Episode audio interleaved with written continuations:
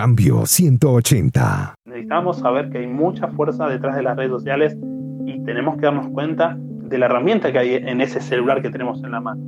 En la computadora que estamos escuchando esto hay un montón de poder, no por la herramienta en sí, sino por el mensaje que tenemos, porque por la computadora podemos trasladarlo y tenemos un montón de corazones que esperan esa palabra. ¿Cuáles son los errores más comunes de las iglesias al usar las redes sociales? Un consultor digital y community manager de pastores y ministerios cristianos de Argentina y cofundador de la agencia de marketing digital Latam Cross nos dice dónde está la enfermedad y cuál es la medicina. Esteban Lanzani trabajó en equipos de comunicación digital con el gobierno de la ciudad de Buenos Aires y con la plataforma de educación a distancia de la Universidad Nacional de 3 de Febrero. Lanzani es profesor en el Instituto Semper y OREP Capacitaciones y autor del ebook De la Iglesia a las Masas. Cambio 180. Podemos puntualizar en, en dos bien concretos el primero y con el que uno más lucha y también donde uno más cuenta y, desarrolla ideas es sobre el poder que tenemos en las redes sociales. La masividad que podemos alcanzar a través de un buen uso y es ahí donde se presenta uno de los primeros conflictos que es que los pastores, los líderes de los proyectos y quienes se introducen en las redes sociales para tomar mayor fuerza en sus ministerios e iglesias, quizás no encuentran el punto de masividad que van a poder alcanzar sea en una ciudad pequeña o sea en las grandes. Como empresa nos toca trabajar, asistir, capacitar a muchos equipos de multimedia de pequeñas ciudades de acá Argentina y de las grandes. Y en ambos lugares pasa lo mismo. Es la interpretación que se necesita de la masividad que pueden alcanzar. Y el segundo punto está en la preparación. A mí me gusta siempre trabajar mucho en el uno a uno. En los equipos quizás trabajamos con, capacitamos a cinco personas, a siete personas pero me gusta puntualizar y conocer el rol de cada uno, la preparación, los intereses, su forma de usar sus redes sociales en lo personal, y desde ahí tomar los valores para potenciar ideas, estrategias y demás. Y creo que en esos dos puntos muchas veces fallamos, en no dar el lugar a los jóvenes o a los grandes que quieran desarrollarse en redes sociales. Y el segundo, y como es lo que más pasa y donde más trabajamos, es en la conciencia del poder que tenemos en las redes sociales de la influencia que podemos llegar a ser para un montón de personas. A veces los pastores se comunican en las redes sociales como si todos los que estuvieran al otro lado fueran creyentes. ¿Hay alguna importancia en definir una estrategia por público específico? Sí, ahí está uno de los puntos. Como community manager tenemos cinco tareas. El primero es la estrategia, es saber a dónde vamos a ir, a qué target de persona, a qué público vamos a alcanzar. Y a, mí me ha pasado en lo personal, bueno, a ver, yo me quiero desarrollar en, el ámbito de, social media, en el ámbito cristiano o en el ámbito no cristiano. Cuando empezás a, definir el lugar donde te vas a desarrollar, empezás a encontrar más respuestas que preguntas. Entonces vas encontrando el lugar donde, a quién le vas a hablar, de qué forma lo vas a hacer. Ahora, un pastor desde sus redes sociales no tiene que tomarlo como su púlpito literal, pero sí saber que va a empezar a influenciar a muchas personas más de las que podría alcanzar dentro de la iglesia, cada domingo en cada servicio. Entonces, te cuento un caso que nos pasó en una iglesia de una ciudad de 100.000 personas, donde empezamos a trabajar las redes sociales, a hacer la cobertura de las reuniones, a contar qué es lo que pasaba, a transmitir en vivo a través de, Facebook y demás. Y sucedió que el hermano del pastor, no es creyente, se conectaba sin saberlo al pastor, que esta persona estaba desde otra ciudad mirándolo y sabiendo qué es lo que pasaba y recibiendo la palabra. Entonces, en ese primer punto que hablaba antes, en notar la, importancia que tienen las redes sociales, es saber de que vamos a llegar a un público al que queremos, al público directo que tiene nuestra misma fe, nuestra misma creencia, nuestros mismos deseos de conocer más a Dios. Esta palabra puede llegar y trascender mucho más allá, alcanzando otras ciudades, otras provincias, otros estados y otros países también. Esteban, hablemos del culto transmitido en vivo vía Facebook u otras herramientas. Cuando uno está predicando, yo lo he hecho en, en una iglesia, uno está viendo la congregación, la gente fue a escuchar a uno. ¿Cómo uno puede alcanzar a una audiencia totalmente diferente a la que tiene al frente sin que se desconecten los que están afuera, o viceversa. Claro. ¿Cómo lograr que Sí, se sí, conecten claro. los de afuera sin que se desconecten los de adentro? Sí, ese es un gran desafío, que incluso lo seguimos viviendo en la iglesia donde participo, donde sirvo en el equipo de- del área digital. Transmitimos en vivo desde 2013 y fue un proceso, ¿no? De entender si las transmisiones iba a hacer que la gente no venga a la iglesia y se quede en su casa sentada en el sillón y mirando el servicio, o iba a seguir viniendo e íbamos a poder con esta herramienta alcanzar a muchos más. No. ¿Es común esa preocupación? Sí, claro, porque es la pregunta primaria del pastor es, y pero la gente no se va a quedar en la casa y va a dejar de venir. Y nosotros no, nos pasó de con el tiempo entender de que la gente no deja de venir, no pierde el, el ánimo de estar en, con la congregación, participar del servicio, servir en la iglesia cada fin de semana. Y también, en consonancia de que no dejan de venir, es una herramienta para aquellos que no pueden estar por alguna dificultad o un viaje pasado de gente que lo ha visto desde el hospital porque estaba en el hospital internado y podían ver el servicio. Entonces lo tomamos como una herramienta potenciadora, como resultado propio en esta congregación, ¿no? Creo que cada una tiene que, es un desafío de entender cómo se está moviendo la iglesia a partir de las redes sociales propias, de la comunicación que está desarrollando cada iglesia. Ahora, ¿cómo conectar el pastor con los presentes y con los eh, televidentes online? Ahí hay un desafío de participación, porque las redes sociales se definen eh, no por la cantidad de me gusta, no por la cantidad de seguidores ni de likes. Uno tiene que medirlo por la interacción, de qué forma está interactuando la gente, qué lugar le doy yo como pastor, como iglesia, incluso abriéndolo como artista, como empresa, qué valor le estoy dando a lo que está diciendo el otro. Entonces, si un pastor genera un buen vínculo online durante la semana, para que esas personas que están online desde otras ciudades o imposibilitadas de llegar a la, iglesia el fin de semana, puedan encontrar a la persona que tanto leen durante la semana y con quien puede interactuar online a través de Facebook, Twitter e Instagram, y después lo ven en vivo. Ese pastor que ya tuvo un entrenamiento durante la semana, conociendo qué es lo que necesitan los que están online, puede llegar a preparar un bosquejo bíblico pensado en los presentes, en la inquietud, en lo que tiene que decirle a su iglesia, a su congregación, a, la familia de la fe que tiene delante, pero también pensando en que hay un montón de personas que están en vivo a través de Facebook o de YouTube, mirándolo para recibir algo especial. Entonces, creo que esa es una construcción que lleva cierto tiempo, cierta inversión de horas de pensarlo. Volvemos a un poco a la estrategia de cómo hacer la comunicación de una forma constructiva, de una forma no de corto plazo, sino que algo que se vaya construyendo del mediano a largo plazo para sostener a esa masa que va a estar presente y otra que esté online. Y hay un lindo desafío que creo que es posible conectar con las personas que están en vivo, mirándonos cara a cara, y los que están detrás de una pantalla. Yo he estado en muchos grupos de Facebook, yo he estado en muchas transmisiones en vivo y me quedo callado. Me quedo callado porque no tengo el tiempo de escribirlo o de decirlo o porque en ese momento estoy haciéndolo, viéndolo o leyéndolo mientras estoy haciendo otra cosa o estoy en un lugar que no me permite hacerlo. ¿Cómo podemos lograr que la gente interactúe y cuál es la interactuación más importante? Hay puntos de conexión en, entre los cristianos.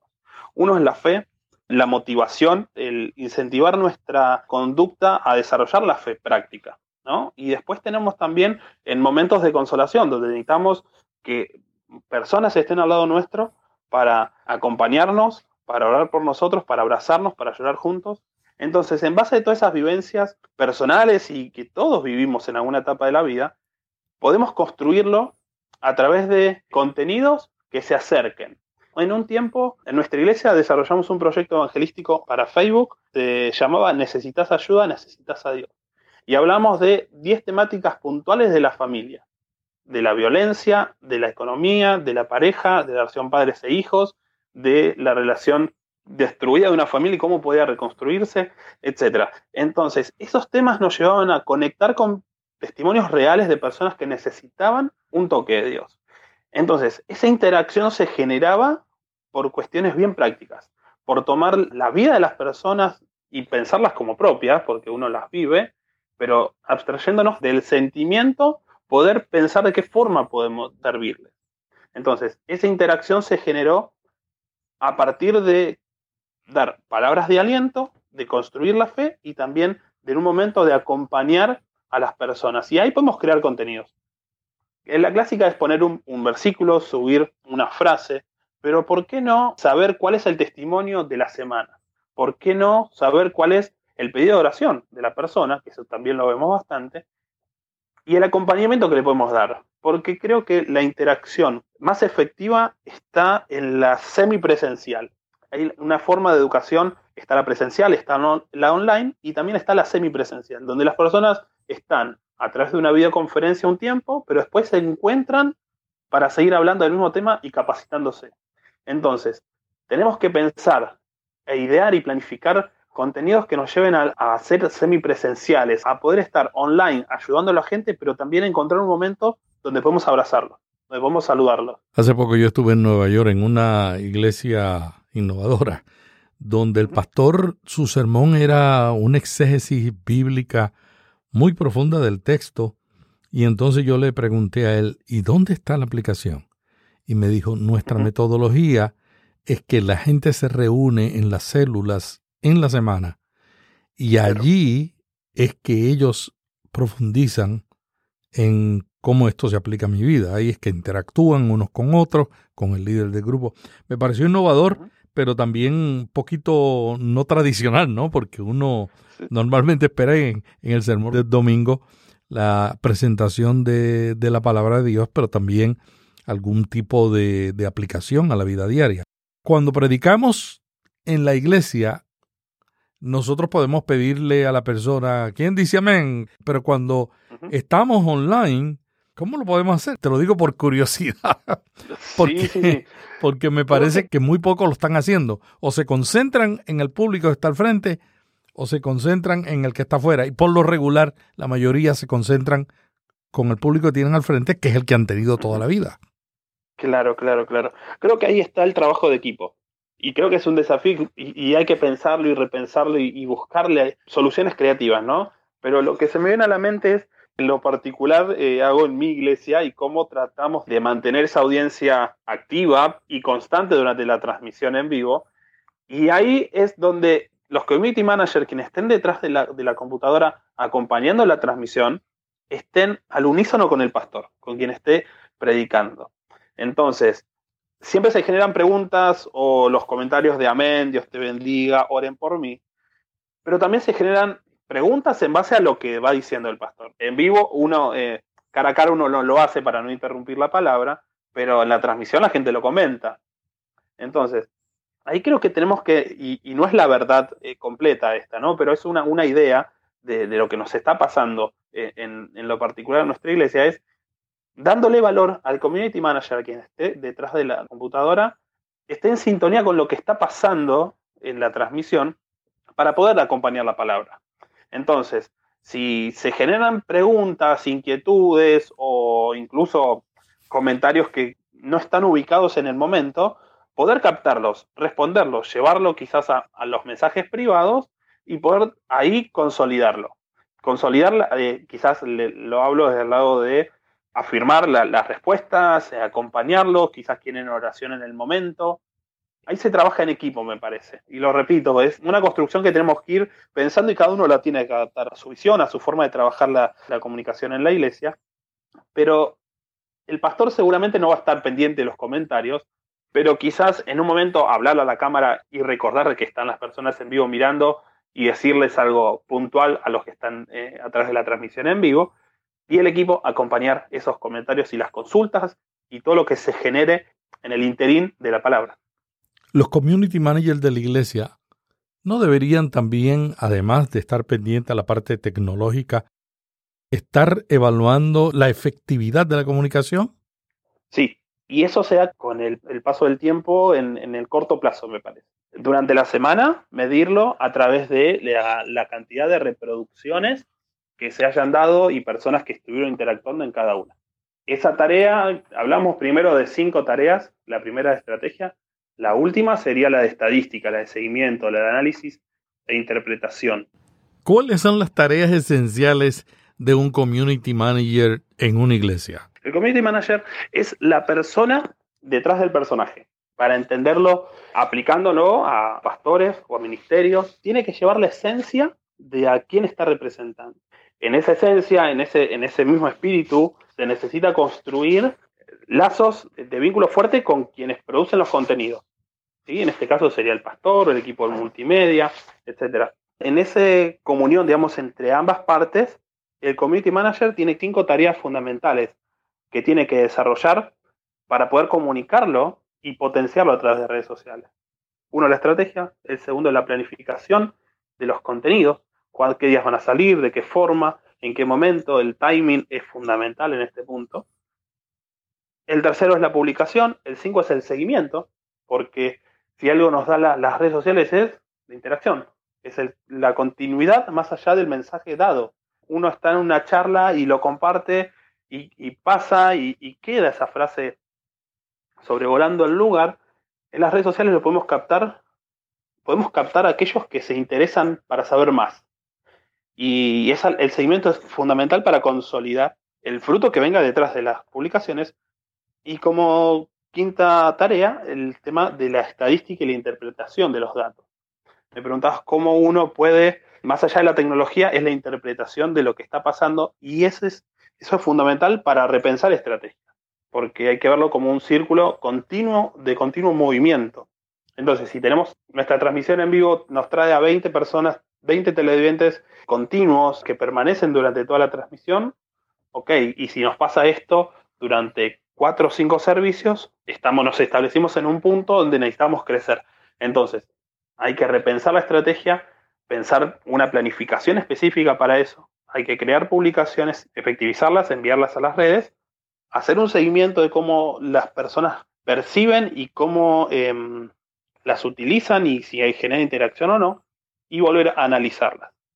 Entonces, creo que más allá de la tecnología hay mucho de prueba y error y de conocimiento a partir de, del hacer. El otro día le, decía a unos, unos chicos que estábamos capacitando que en, el tema de redes sociales no hay errores hasta que no apretas enter. Todo se puede volver a pensar cuando tenemos tiempo para planificarlo y para pensar en estrategia. Una vez que dimos enter, estamos jugando. Lo podemos eliminar, lo podemos editar, seguro.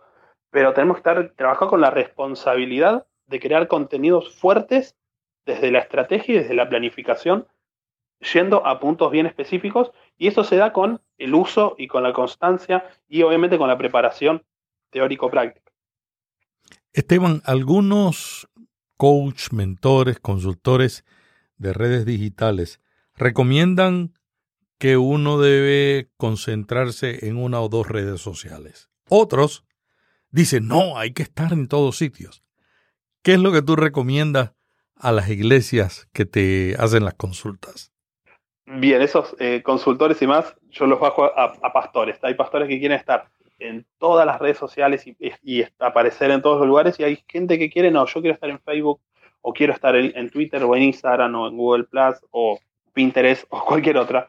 Pero creo que es fundamental entender dónde uno está parado, qué recursos tiene y plantearlo en el tiempo. Uno no tiene que salir a jugar y sentar base en todas y de, forma invasiva y fuerte, sino que tiene que pensarlo en etapas. Creo que si podemos hacer un análisis previo a qué red quiero estar, es saber en tu iglesia cuál es la, red social que más se usa en tu ciudad. ¿Qué tipo de personas viven en tu ciudad? ¿Hay mayor cantidad de personas de 50 años hacia arriba o hay mayor cantidad de jóvenes? ¿Le dan interés a la imagen o no? Yo vengo de una ciudad de 60.000 habitantes, donde Twitter no funciona.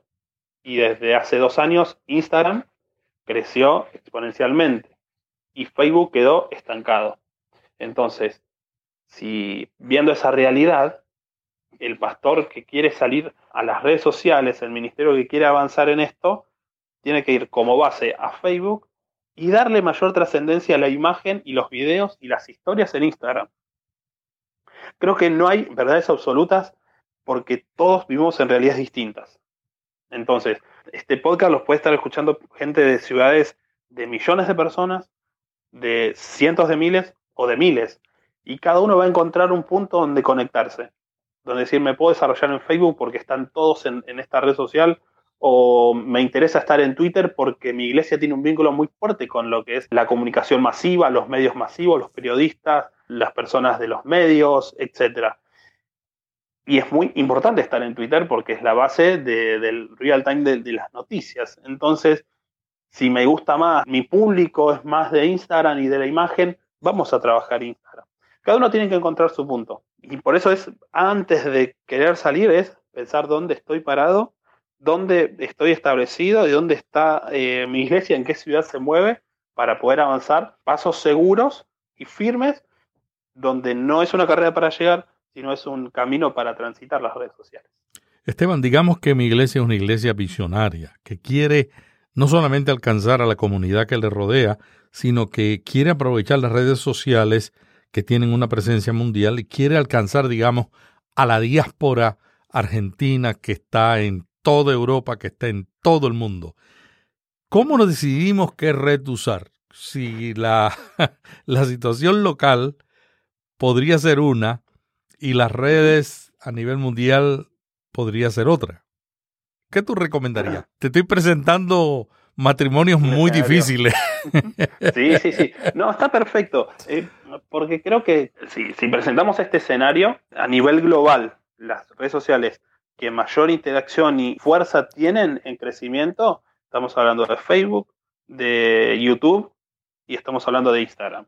Twitter en cuarto lugar. A nivel estadística, a nivel global, ¿no? En penetración en ciudades y en el uso que da la gente. Ahora, hay que crear contenidos para cada una de esas redes sociales. Esta iglesia que estamos pensando tiene que tener un soporte de multimedia que le dé recursos a cada una de ellas. Ok, teniendo ese escenario completo, podemos empezar a hablar de la inversión en publicidad, desde Facebook, Twitter, Instagram, Google AdWords o Google AdWords para, para YouTube, aplicarle este sistema de publicidad online para llegar a ciertos lugares. Entonces, si mi, más o menos en lo que vos contabas, eh, nos pasa con, con, un cliente que tenemos, que tiene un público fuerte fuera de Argentina. Entonces, pasa algo en, en X país y vamos a hablarle a las personas de ese país porque Facebook nos permite poder hablarles a las personas, segmentarnos el público para las personas de ese país que tengan tal edad y que sean de tal sexo. Entonces, apuntamos bien todos los, todas las armas a llevarle el mensaje a esas personas que necesitan lo que tenemos para decir. Y quizás pasa algo en otro país y podemos avanzar con esa publicidad a otro, a otro sector, donde ese crecimiento global que mencionabas se puede dar trabajando con la segmentación, con el timing, porque muchas veces todos estos contenidos que decimos que impacten, que, lleguen, que la gente participe, tiene que ver con el momento social de ese lugar. Porque si hablamos de, iglesias transnacionales que llegan a, lugares que no están presentes en la forma física, tienen que, hay que hacer un trabajo de campo, saber en qué momento social, económico, político, climatológico incluso están. Y se puede hacer, y eso necesita de mucha estrategia. Así como lo presentamos de hacer algo, eh, una iglesia bien masiva, bien global, necesita mucha estrategia bajando a pequeños territorios, a pequeñas acciones, a pequeños lugares donde se necesita inversión en publicidad para ser bien efectivos o se necesita contenidos muy, muy bien pensados para afectar tal sociedad, etc. Y se puede hacer y tiene que ver mucho con las ideas creativas y las formas de presentar la palabra. ¿Cómo podemos producir, cómo podemos crear contenidos que atrapen a la audiencia que queremos alcanzar? Bien, que hay un punto que mencionaba antes que es el, target. Queremos llegar a adolescentes, queremos llegar a jóvenes, queremos llegar a personas mayores. Ahí trabajamos con diferentes etapas de, percepción de los contenidos. Entonces quiere decir que es esencial definir primero a quién queremos alcanzar. Exactamente. Teniendo, nos pasó en un momento un evento muy grande que se hacía acá, que tenía un grupo de música juvenil de 18 a 35 años, para poner un target, un target de edad, y empezamos a ver que las personas que más reproducían, que interactuaban con esos contenidos, eran personas de 13 a 18. O sea, los adolescentes estaban más interesados, más participativos con esto que los que nosotros queríamos alcanzar. Entonces empezamos a pensar contenidos, esto es, videos, quizás eh, apuntando un a edades de 13 a 18, eh, con mayor cantidad de colores, más corto, más eh, participativo, más con un lenguaje mucho más adolescente, y afectamos ese target. y continuamos avanzando al 18, 35 años con los productos pensados para ello. Ahora, no solamente desde el video, que quizás es una herramienta de las más comunes hoy, sino desde la imagen y la impronta que da la imagen. Y a veces tenía que ver con una imagen y con una frase que puesta en el contexto donde estaba, con esa imagen, esa conjugación de imagen-texto nos daba un mensaje claro. Y hay veces que era solamente una frase. Y hay veces que solamente era una muy buena foto de este grupo de música. Entonces, cuando queremos dar el mensaje, los recursos se vuelven fundamentales. Sabiendo a quiénes queremos alcanzar, tenemos que entender qué es lo que van a querer recibir. Hoy miraba un video en Facebook y era un teatro completo, el Teatro Colón de Buenos Aires, uno de los mejores de Latinoamérica, con una gran trayectoria, con años donde pasaron los mejores elencos de arte. lo conoces y ves la magnitud de ese teatro. Y ayer pasó algo que estaban cantando el himno Cuán grande es él, todo el teatro completo cantando esa, canción con una filarmónica. Entonces yo lo miraba y me emocionaba porque mis canciones de la, de la niñez, en mi iglesia cantábamos los himnos y Juan Grande Ser era como una gran canción para cantarle a Dios. La antesala muy, muy al cielo. tiempos pasamos. Exactamente, es muy buena. Te lleva a muchos lugares esa canción. Entonces, decía, este contenido es ideal para mis papás, que tienen 66 años. Pensaba en quien hizo toda esa producción y demás, ¿no? Cuando uno está trabajando en esto, continuamente crea ideas y, ve de qué forma este contenido puede ir para, para esta edad y demás.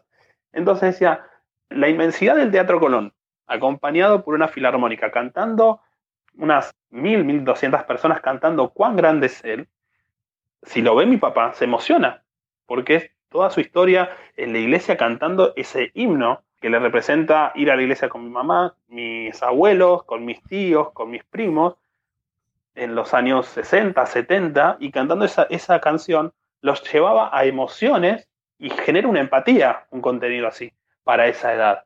¿A qué voy con esto? En que tenemos que pensar contenidos no solamente de buen diseño, de buena calidad, en alta definición por supuesto, sino que lleven a emociones. Que las personas al verlo recuerden un lugar, un momento, un aroma, un sentido, se les active al ver ese contenido. Y ese es el contenido que marca la tendencia y, es el contenido que va a generar mayor interacción. ¿Por qué? Si uno dice, bueno, vengan a la reunión de milagros, Ok, un montón de iglesias hacen reuniones de milagros, invitan con imágenes, con flyers, con videos. Ahora, pero si yo te muestro un testimonio y tengo a una persona que hace una semana estaba internada, que le dieron 72 horas de vida.